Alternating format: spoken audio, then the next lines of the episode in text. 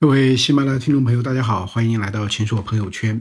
今天我们聊一个什么话题呢？我们聊一下中国的地方债的问题啊。因为一直以来，大家都认为地方债呢会是中国经济的一个灰犀牛啊。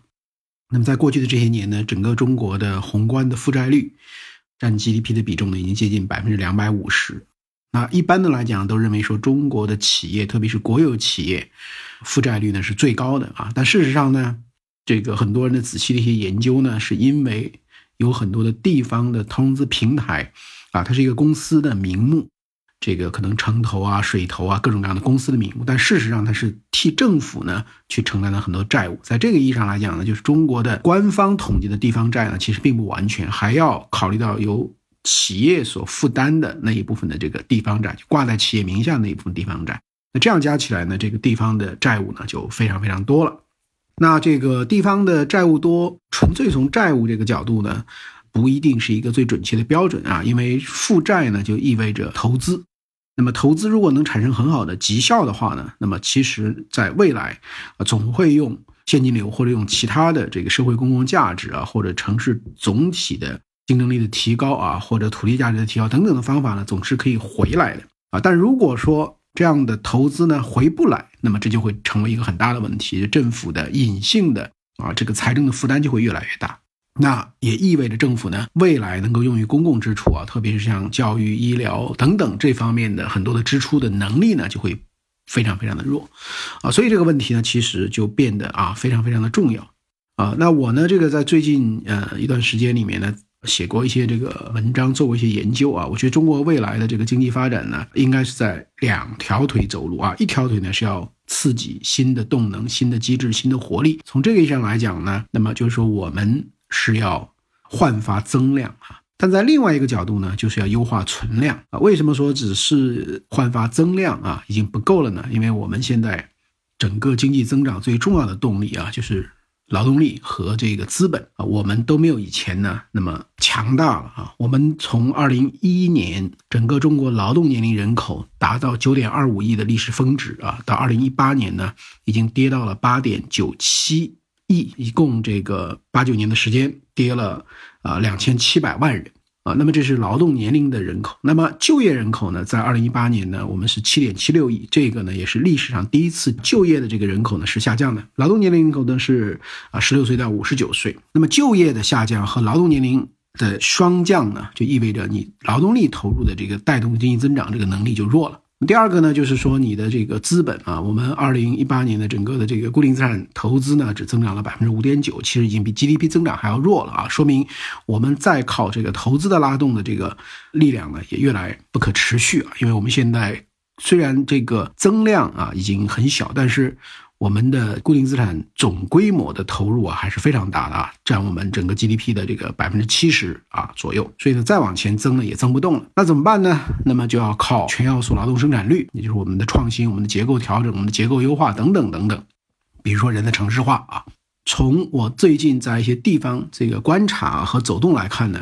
我觉得一个很大的空间呢，还是在于资源配置整个体系的优化啊。那么这个在地方的。投资地方的支出里面，这里面其实啊有巨大的空间，有巨大的这个挖潜啊。那前一段呢，我去浙江啊，这个广东去了几个市啊，那很多的朋友跟我讲了这样的一些现象啊，比如说啊，现在干部换的呢就特别特别多，呃，一个地方几年的时间可能换几任的书记，几任的市长，那每换一任这个领导呢，他就要新特色、新气象啊，新空间。有的地方的这个人口呢，已经集聚性已经越来越弱了啊。那么在这种情况下呢，你再搞新城新区，其实是没有什么人气的啊。但是为了要证明他的这个政绩呢，他要去做。有的地方呢说这个人行道铺的不好啊，改用花岗岩啊。可是这地方平时降雨又多，那你花岗岩的渗水功能又差啊，所以呢又贵又不合适。但是呢，大家也没有办法去这个校正啊。那领导长官意志。那么还有的这个地方呢，比如说这个啊，盲目的追求一些环保的标准啊。不治这个本治标，啊，那所以呢，水质要达到几级的这个标准，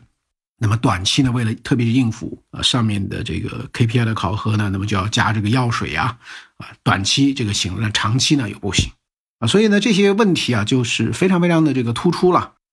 所以呢，我想呢这个很值得啊就是我们的这个地方债、地方的这个投资、地方的很多的这个绩效评估也不做啊，非常的浪费等等啊，值得这个去研究。啊。那今天呢，我想特别的需要结合一个案例了，跟大家一起来这个分享啊。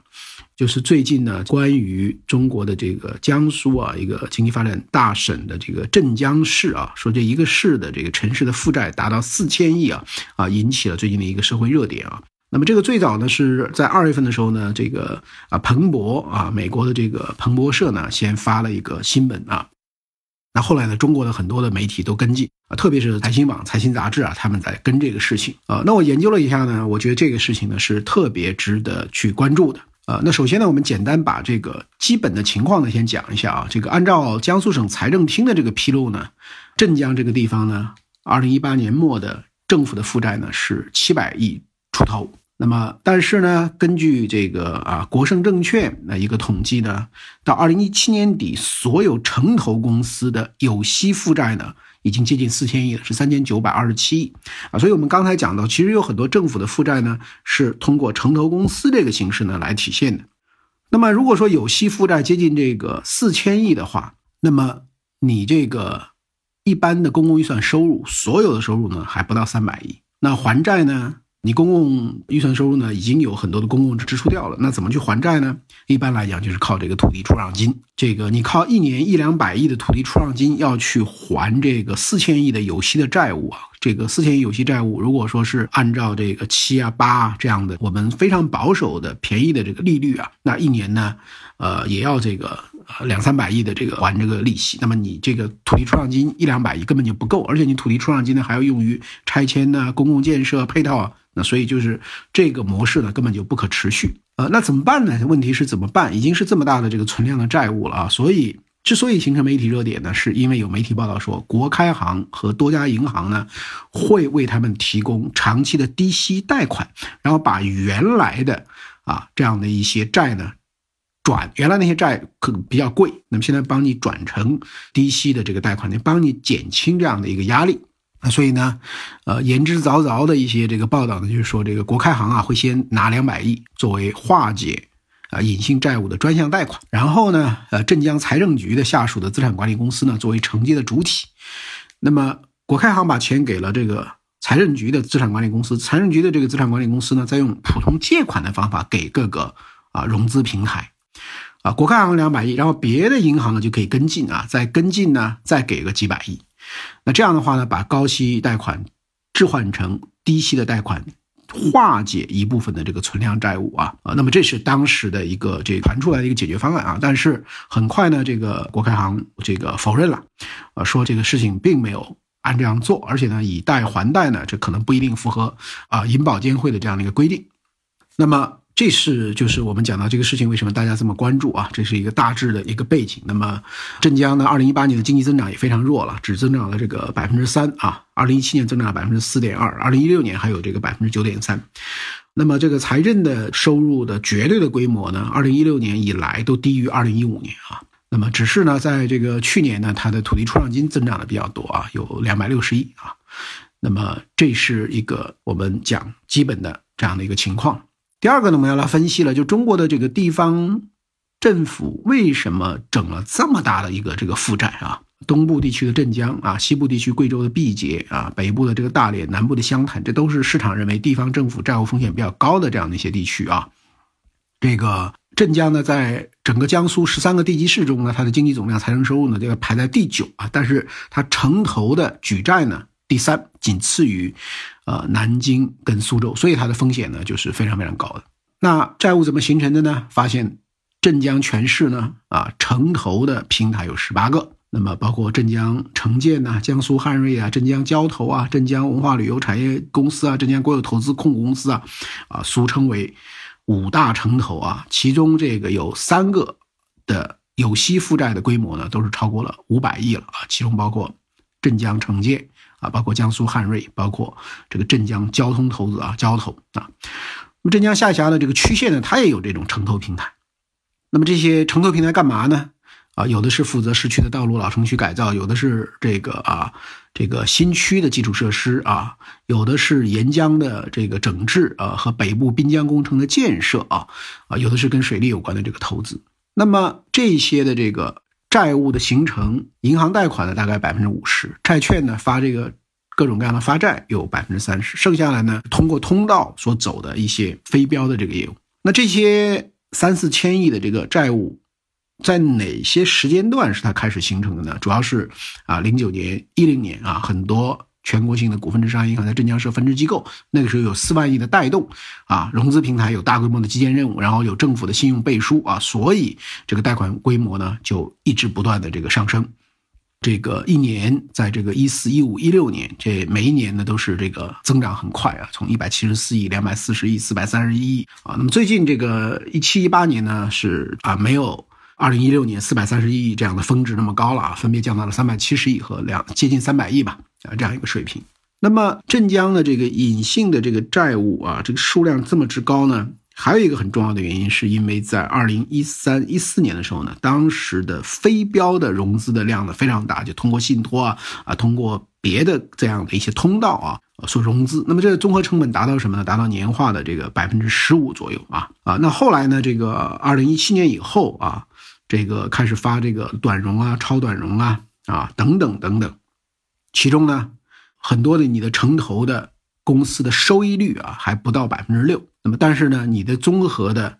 就很多的收益率呢还是百分之六，但是你的这个负债的成本呢已经非常非常高啊，所以到二零一八年呢这样的一个啊风险呢就这个暴露出来了，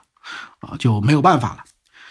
那么。中国的新的预算法实施以后呢，地方政府可以用发行置换债券的这样的一个方式呢，呃，来置换。但是镇江呢，纵然是在二零一五到二零一八年呢发行这个置换债券，再置换债券呢，一共也就只发了这个一百亿。那么跟你接近四千亿这样的一个平台的债务相比呢，这个还是非常非常的，这个可以说是非常非常少，根本就没有办法。那么基建投资是举债资金啊非常重要的这个头项啊。这个负的债是真实的，那么形成的资产呢？那么其实是有一些虚的，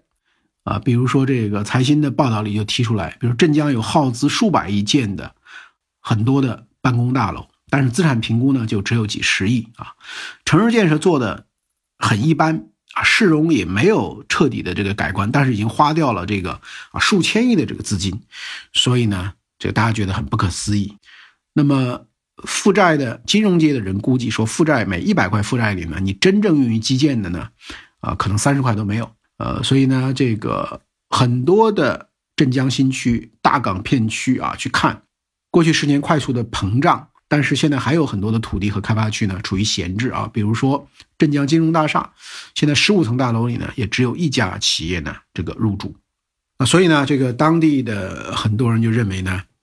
呃，投入很大，但是产出呢？效率不高，效益很差，很畸形。那深层次的原因是什么呢？就是这个我们一开始讲到，跟很多其他地方也类似啊，就是领导换的过于密集，因此呢，在基础设施建设和产业规划上呢，没有长远性，没有一致性啊。那每来一任呢，就是先做形象工程、表面工程。二零一二年到现在啊，这个七年时间，镇江市有了这个四任的市委书记啊，有人开玩笑说是啊，副省长的一个培训基地。那么领导呢？建基建啊，搞建设容易出政绩啊啊，所以大拆大建，然后呢，这个提拔，那就需要大量的举债的一个支持。所以在江苏省的啊这个二零一八年全面从严治党这样的一个啊主体责任的述职会上呢，这个省委书记娄勤俭就说，镇江在重点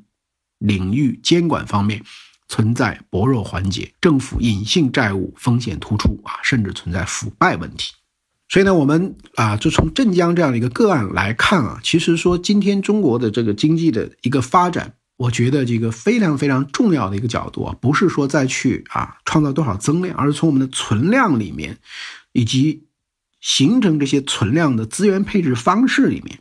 要深刻的去检讨，让这个资源的配置呢，能够真正的符合这个市场化的、啊精益化的、专业化的这样的一种规律啊。那这样的话呢，这个才有可能投的时候更加的节约，更加的理性，而投了以后的评估啊，能够非常的严格，投了以后的这个效益也能够要见得出来啊。比如说你一开始投了很多就没有效益，为什么接下来还要继续去投呢？所以呢，我们整个的说要转变经济增长方式啊，整个的国家，那我觉得最最重要的还是要转变。政府发展经济的思维模式跟投资模式啊，这个东西如果不转变的话呢，那么这个我们再说啊，要实现这个高质量发展，我觉得都会变成一句空话。